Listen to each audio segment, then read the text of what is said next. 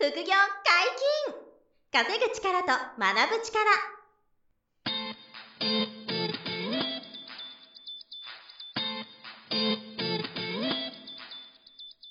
この番組は稼げるようになりたいを叶える副業アカデミーの提供でお送りいたします。副業アカデミーはあなたが副業で稼げる状態になることにコミットしたスクール。初級コースから上級コースまでさまざまなジャンルの副業ノウハウを学んでいただけます詳しくは副業アカデミーで検索くださいよこんにちは、小林正弘です。よ山本博史です。よろしくお願いします。ろしくお願いします。本日は二人でお届けします。今日は何の話でしょうか？はい。えー、ジャパネット高田を創業した、はい。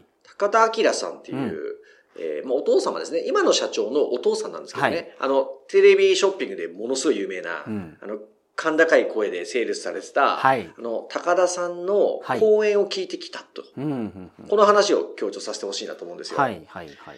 で、あの、すごい、こう、当然勉強になることが多かったと。なるほど。まあ皆さん一度はね、当時、あの、高田明さんが、うんまだ現場いらした時の、あの、テレビ通販っていうんですかね。はいあれ、ご覧になった方多いと思うんですけど、やっぱりむちゃくちゃ上手ですもんね。そう、すごい上手にやってて、うんあれで確かに業績がぐんと伸びたんですけど、うんでもね、あそこでこう見せてる、あの、高田さんっていうのは、本当ね、一部に過ぎないんですよ。なるほどっていうのが分かって、はいはいはい。あの前もあの後もすごいんですよ。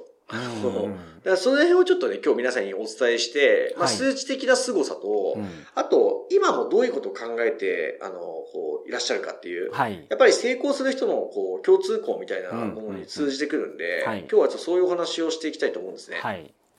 もともと、あの、お父様がう、ん。カメラ屋さんかなんかをね、やってたんですよ。はい。で、あの、年商が、年間の売り上げですね。年商3000万円。うん、まあ、けど個人でやられてるにしては大きいかな。そうですよねあ。うん。カメラ屋さんです？か写真屋さんですえっとね、これ多分カメラ屋さんだったと思うんですよね。なるほど。カメラ店って書いてます。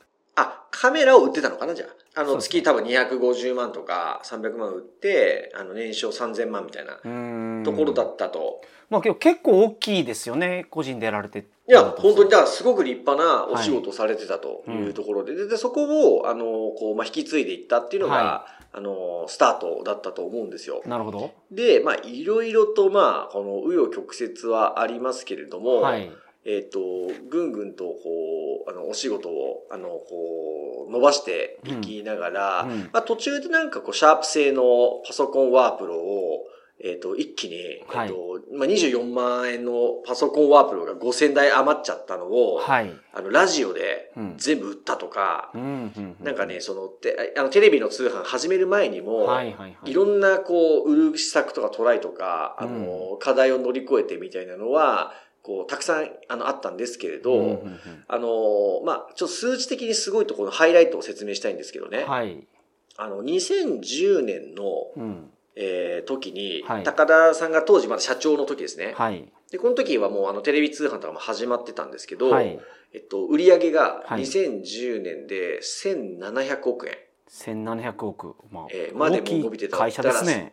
そう、3000万円から、はい。1700億までもう、あの、十、十何十年だろう、かけて、うんあの、数字を伸ばしていったっていう、まあ、結論がまずあありますよ。はい。はい。で、えっ、と、その後に、えっ、と、息子さんに、はい。えっ、と、その、継承するんですよ、会社を。はい承継すると言いますか。はい。で、今は、その、息子さんが代表なんですよね。はい。で、当時言われたのは、やっぱりその、あのカリスマの高田社長うが、ん。いたから、1700億言ってたでしょと。はい。だから息子さんに引き継いだら大丈夫かみたいなのはやっぱあったらしいんですよう。んうんで、なんですけど、結局、えっと、最終的に2021年のはい。えー12月。はい。なんで、まあ、この収録時点で去年ですね。去年のはいあの12月の決算がはい。2500億なんですよ。おー、こんなに大きくなってるんですか？そう。だから、あのー、息子さんになってさらに伸ば伸びてるっていう、これもあんまり知られてないと思うんですけど、はい。えー実はあの有名なお父さんの時がピークじゃなくて、うん。えーあの後にも、あの、息子さんが継承して、さらに、あの、息子さんの努力で、はい。あの、数字は伸びてると。なるほど。うん、あの、アップダウンはもちろんあったんですけど、はいっていう、その、だから親子でちゃんと、あの、結果が出してて、うんそのお父さんのが天才カリスマだったから、お父さんだけのおかげで数字が伸びた、あの、うん瞬間最大風速っていうわけじゃなかったと。なるほど。結局息子さんにもちゃんと承継されてたと。成功の方程式が。っていうふうなことが、まあ、まずちょ結果としてはあるんですよ。うーん。すごくはしょると。はいはいはいはい。まあそのはいお父さんからうんその子供に移してそのダメになったビジネスってなんかニュースになったやつでもありましたもん家具屋さんの話とか。そう、王さね。うん。王、はいアルファベットで王塚家具ですよ。あの、王、王塚家具。言っちゃってるじゃん、みたいな。まあでもあれだからね、あの、はい娘さんとお父さんが、あのね、あの、経験を衝突して争って、はいね、で、娘さんが一回勝ったんだけれども、うんそれで、あの、経営が傾きまくっちゃって、はい。ちょっとあれですよね、あの、うんなんですか、ニトリさんとかあちら路線に寄せていこうとしたら、あの、お客さんの需要はそっちじゃなくてね、はい一気にこう、傾いちゃってみたい。なで、結局、家電メーカーさんに、あの、あ、メーカーじゃないか、量販店に、はい。家電量販店に、その、まあ、M&A というか、吸収されて、うん。ね、復活したみたいなことでしたけどね。はい。そうだ、ああいうこともあるわけで、うん。やっぱり2代目、3代目の社長っていうのは本当に難しくて、今回の場合多分3代目のかな、はい。の息子さんが、あの、ちゃんと売り上げを伸ばし続けてるとうん。うん。うん。いうことですごいじゃないですか、まずその結果が。すごい。そうですね。はい。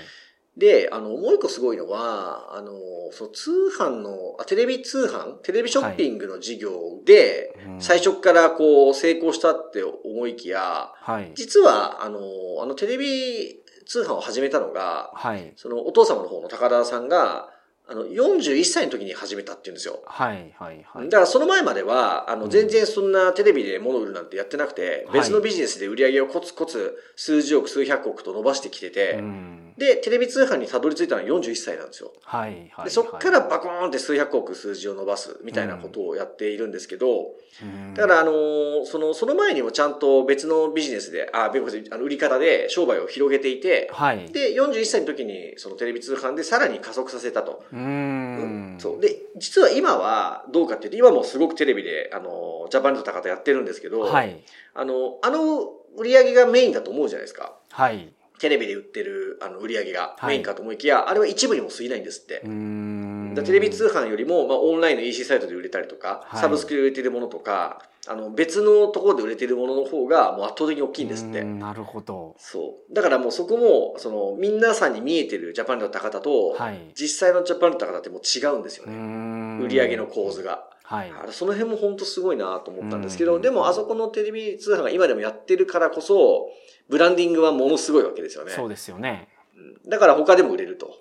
うんいうふうな、あの仕組みもちゃんとこうなんか構築されていて、うん。本当にこう、あの、すごいなと。うん。いうところが、まあその、数字だけ見てもあるんですけど、まあやっぱりそのテレビ通販をやるときになんかそのキャッチフレーズで、うんあの金利手数料全部うちが持ちますっていうのを、ええあれもすごいですよね。あれも衝撃がありましたよね当時は。めちゃめちゃでかいですよね。金利と手数料はね、ジャパネット負担ですっていうね。はいあれがもう決まり文句になってますからね。はい。だからあれはまあそれでも利益が出る仕組みをちゃんと構築してうん。でお客様に対しては手数料かかれないですよっていうのを訴えたことでやっぱりそうですね。もうあここで買おうかなっていう方がすごく増えたんだと増え。たと。うん。まあ、あれはだからやっぱりスケールメリットで、うん。あの仕入れの原価下げてっていうのをやっていくことで、ああいうことができるでしょうね。うん。だから本当にあの、すごいパワーと、はい。そのマーケティングであの数字伸ばされてるんですけど、うん。まあそんな高田さんがもう今はだからその現役ではないので、はい。その講演をされてたんですけど、はいで、やっぱり僕がすごくこう、共感したり参考にするのって、はい。あのどういう考え方でうん。今を生きてるのかなって聞きたかったんですよ。はい。で、あの、今ってやっぱりコロナ禍で、はい。あの、日本全体がこう、あの、落ちてると言いますか、まあすよねしい状況にあるわけじゃないですか。で、それについてもちょっとお話があって、はい。えーもう高田さん自身が、あの、これまでの人生で、え、今おいくつだっけ？なもう70代かうんうんうん。80近いとかなんですよ。はい。で、えっと、ただ、まあ、100歳超えても、あの、元気でいるっていうコミットされてるんですけど、はい。まあでもその長い間、あの、うん。商売とかやっている時に、もうあの、嫌なこと悪いことはもうたくさんあったと。はい。なんだけど、ん。その悪いことばかりは続かないんだっていうのをまず最初に言ってましたね。はいはいはい。だから今のこのコロナ禍の厳しい情勢も、うん。えいつか必ず、あの、日が昇るじゃないですけど、うん。夜は明けるみたいななるほど。ことで、あの、悪いことばかり続かないですよ、皆さんっていうのはまずね、すごい言ってました。はい。で、これがまずリスナーさんにもこう伝わるといいなと思っててうん、まあ、ずっとこう悪い状況が続くわけじゃないんだなって今思っとくことって本当に大事だなとはい。いうことで。で、なので、現状を受け入れてうん、今に向き合うんですっていうふうにも言うんですよ。なるほど今を一生懸命生きればはい、なんとかなると。うんうん。悪いことばかり続きませんからねはいっていう話をもうすごい再三おっしゃってて、はい。で、あの、人生の話になった時に、うん。これもすごい参考になったなと思うのが、はい。あの人生はあの、ボトルネックを探す旅っていううん。表現をしたんですよ。ボトルネックを探す旅。はい。うん。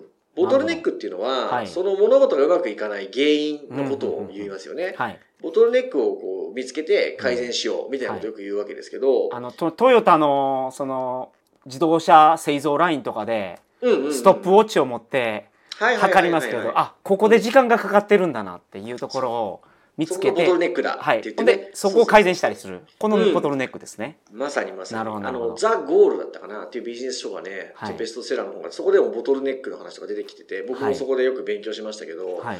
あの、そういうお仕事の一個一個のうん。ボトルネックを見つけて改善っていうのが、まあよくある仕事ですよね。はい。まあこれはもちろんミーシャンやるんですけど、うん。あの、人生全体が、自分の人生の、その、そう、ボトルネックを探す旅だっていう、そういう表現だったんですよ。はいで、これは僕初めてそういう価値観をもらったんですけど、はい。まあ確かにそうだなと。うん。要するに自分に足らないことは何だろうと考え続ける習慣を持ちなさいっていう話だったんですよ。はいはいはいはい。いや、めちゃくちゃいいこと言うなと思ってて、確かに。あのーなるほど。そう。だから、あの、高田さんクラスでも常にはい。今の自分に足りないことは何だろうとうん。思ってて、まあ経営者だったら自分自分の会社にうんあの足らないものは何だろうと。はいあの、考え続けることが大事で、はいで、ここも、やっぱり考え続けるっていうってことはですよね、うんあの、すぐに、あの、明暗が生まれるわけじゃないと。はい解決策がすぐ、あの、わかるわけでもなければ、うんボトルネックが完全に見つけきるわけでもないんですと。すぐ,、はいすぐには。で、これもでも悪いことばかり続かないと、続い、セットで、うん一生懸命生きていれば、はいアイディアが生まれると。なるほど。なんで自分に足らないことが何かを見つけながら、はい。さらに考え続けることで、それを乗り越えるアイディアも、うん。あの、やがて必ず見つかってくるんだと。なるほど。うん。だから、あの、今を一生懸命生きなさいと。現状目の前暗くても、みたいな、はい。あの話で。なんで、あの、株式投資の生徒さんが以前ね、あの、来た時に、あの、霧がかかってるみたいな話があって、霧かかってるけど、山を登ってたら、いつか日が晴れ、あの、あの日日が昇ったというか、うんうんうんうん。あの目、目の前の視界が開けたみたいな話もね、以前あったと思うんですけど、まあ、それも似てるんですよね。うんうんうん。結局、あの、今の目の前が、うん、ゴールが見えなくて、はい。あの、もやもやしてるけど、まあ、やる方向だけは決めてると。うん。で、目の前見えないんだけども、い一生懸命一生懸命生きてると、はい。あの、そこから、こう、アイディアが生まれたりとか、うんなるほど。ひらめきがあったりとか、あと自分に足りないものが分かってうん。くるとか、っていうふうにこう、見えてくると。だから歩みを止めることは絶対ダメだっていう話がやっぱりうん高田さんもおっしゃってて、はいもうそれでしかないよなーなんて思いながうんなら、るほどあの、本当にあの、こう思っていて、うんで、あの、まあ、またちょっと違う角度ですごく言ってた。まあ、これ経営者の方よくおっしゃいますけど、はいあの、ミッションからブレないことも大事だと。ミッションからぶれないそう。なんで、まあ、自分のそのミッションが何かっていう、まあ、これはボトルネックともまあ紐づくんでしょうけど、はい。自分のミッションってこれだよなと。で、うん。このために今何やればいいんだろうということで、それに対して一生懸命生きればいいと。はい。いうことなんで、このミッションがブレないように、あの、徹底してまあ管理しろというか注意、注意する必要があると。はい。ここがブレブレだと、要は努力の方向性とか、歩むべき道が間違ってしまうっていうことなので、このミッションからブレずに、え今を一生懸命生きましょうと。うんうん。うんで、ボトルネックを探す旅が、まあ、人生だから、うんうん今、あの、悪いことがあっても、現状を受け入れて前に進めば、なるほど。必ずあのアイデアが生まれたり、突破口が見つけていけると。で、人は思う通りの自分を作っていけるんだっていう話もしてましたうん。。なるほど。ああ、だからまあ、本当にね、あの、説得力がすごいんですよ。あの、はいはいはい ご自身がやってきてるから。うん今すごい辛い状況にあっても、うんまあ、諦めずに頑張る、うんただその時に目標がないとダメってことなんですね。そういうことです、そういうことです。はい。なんでミッションっていうのは、まあ、わかりやすく言えば目標でいいと思うんですよね。はいはいはい。うん。あの、一般的に、こう、まあ、あの、普通の人に考えれば、うんあの目標ですよね。はいはいはいはい。うん自分が目指す本当の、あの、本当に手にしたい目標。うんうんうんこれはミッションと思っておけばいいと思うんですよ。うんうんで、そこがブレたりとか間違ってないようにうん、くれぐれも。だからまあ僕毎年1月にあの目標設定の話、はいはい毎年してますけど、ですねあれはまあ、あの、そういうことなんですよね。うんうんうん、でそこがもう絶対自分の目指すゴールだって決めてれば、うんあとはとにかく足を止めないことっていう、うんいつも通りの話になっちゃうんはいですけど、はいはいはい。はい。で、あとは、あの、これも注意してくださいって言ってたのが、はいあの、頑張ってるつもりにうんなってないか、常に自問自答しなさいと。はい。なるほどな。ので今みたいなことで一生懸命生きればなんとかなるから、はい歩みを止めるなっていう話なんですけど、はい。一生懸命生きてるつもりにうん。いつぞやなってませんかと。うん、なるほどなるほど。これもう僕も本当自分にもう耳が痛いなと思ったんですけどね。はい。うん頑張ってるよなとか、うん一生懸命やってんなって言いながら、ほ本当にちゃんとやってんですかみたいな。はいはいはい。ベスト尽くしてますかって言った時うんに、ちょっと怪しいなみたいな。なるほどなるほど。うん、自問自答しなさいと。はい。うん、人はやっぱ弱いからね、常にそうやって、あの自問自答しなければ、うんあの、つもりになってきますよと、だんだん。はいはい。うんだから、あの、そこだけは本当に、あの、気をつけてやっていければ、頑張ってるつもりにさえならずに、頑張っていられれば、ミッションがぶれなければ、あの、ずっと悪いことは続かないから、なるほど。うん、必ずこう、あの、日が昇る、アイデアが生まれるし、うん。ボトルネックを見つけられて突破するうん。ことが、あの、できるようになるよと。はい。うん。まあ、その結果が2500億円なんで、説得力めちゃくちゃあるな、みたいな。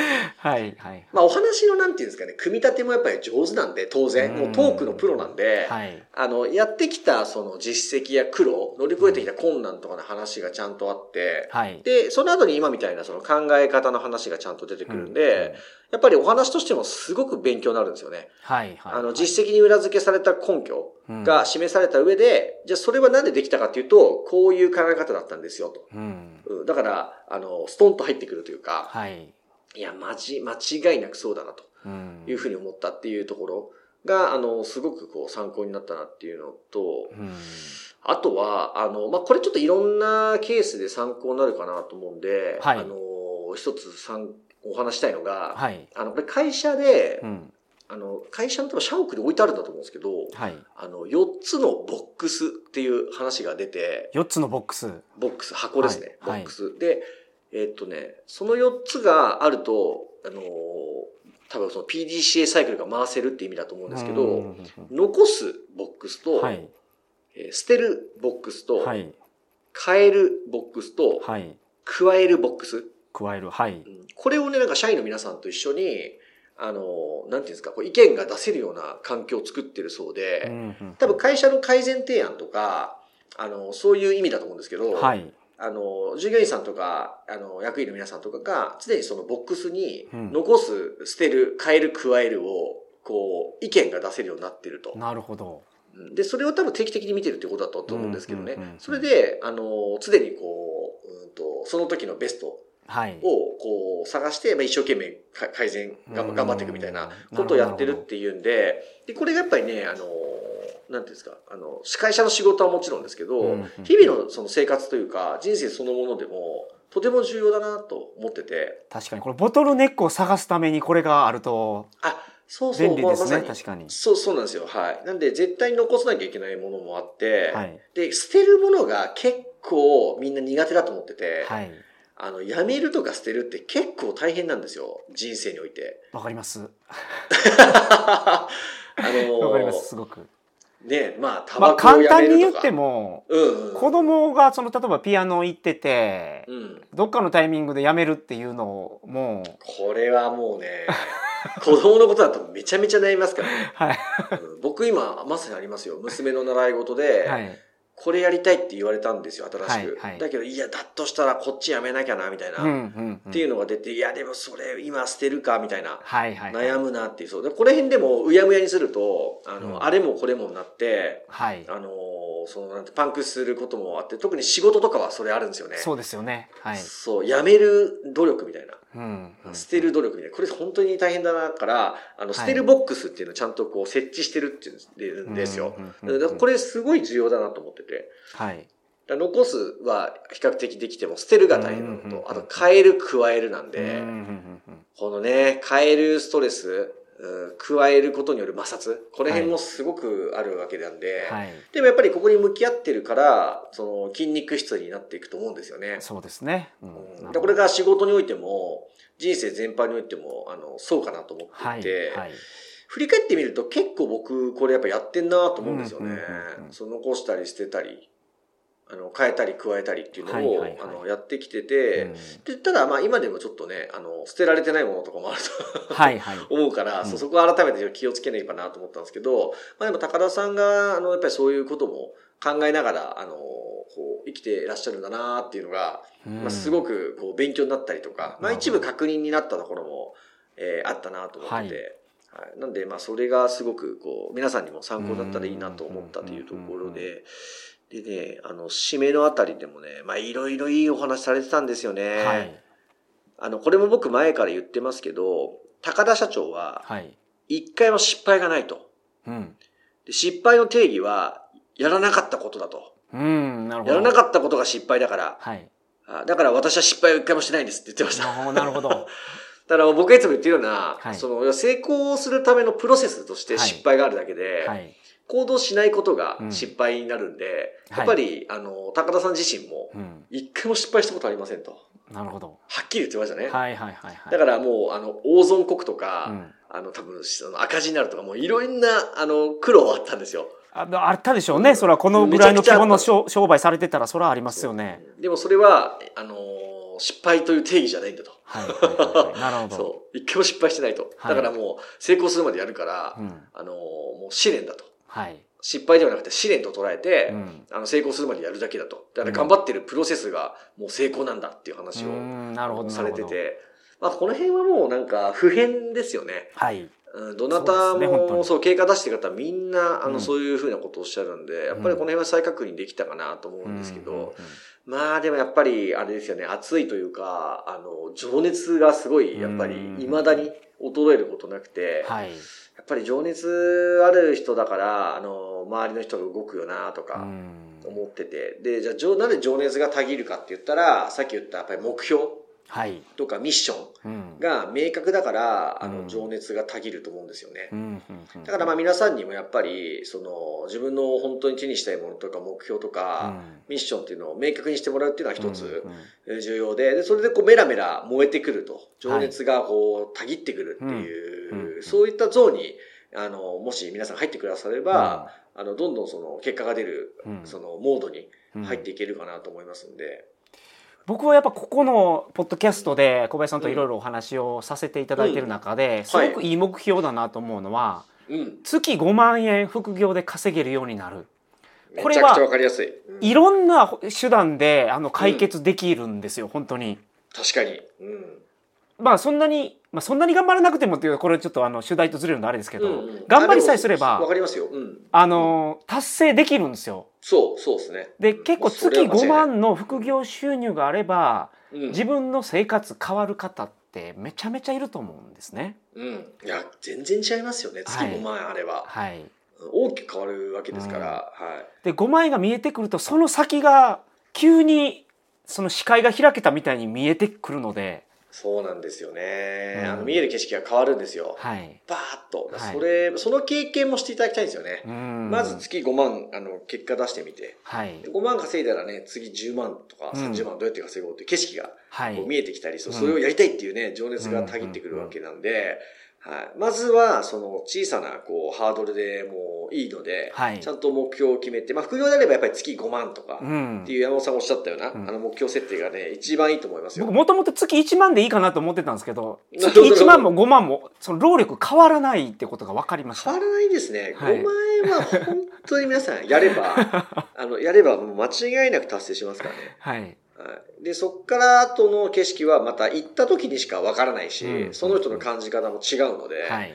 まずはそこに、あの、向き合ってほしいですよと。うん。で、まあ、繰り返しますけど、そのじゃあ月5万副業で稼ごうと思えば、はい。ちょっと大変なことも多少あるわけですよね。はい。やらなきゃいけないんで。はい。だからさっき言った高田さんの悪いことばかりは続かないと。うん。ねで、現状を受け入れて今に向き合うんだっていう、この気持ちで、うん。えー一生懸命今を生きていけば、あの、その課題やボトルネックが見つかって、はい行動していればそれを乗り越えられる経験ができたり、突破するアイディアが生まれて、はい結果が出て月5万円が稼げるようになるわけですよね。で、その次に違う景色が見えてくる。はいはいはいはいで、また同じこと繰り返していけば、うんどんどんこう人生が向上していくっていうそうなんですよ話なんですよまあ、ね。最終的に2500億までいけるかどうかはちょっとあのそう。そうそれ才能になりそこますけど。はすいません。僕もそこを、あの、経験ないんで、そこまで言えないですね。そこまですみません言えないんですけど、ただ、個の経済的な不安を払拭するとか、うんうんうんうん。大切な人を経済的に守るとか、はい。精神的にこう生きる自信を手にする、このレベルまでは絶対に再現性があると、はい。間違いなくあうん。の断言しますんで、そのためにも副業にね、向き合っていただければなと思いますし、はい、その時に今日のね、高田さんのお話うん。が参考になるかなとうん、思いますので、素晴らしい。はい。はい。ぜひね、行動を起こしていきましょうというお話になります。はい。本日もお疲れ様でした。はい、ありがとうございまし副業解禁稼ぐ力と学ぶ力。そろそろお別れのお時間です。お相手はた。小林正宏と、山本博史でした。さよなら。さよなら。この番組では皆様からのご質問を大募集しております副業に関する疑問・質問など副業アカデミーウェブサイトポッドキャストページ内のメールフォームよりお送りくださいませ。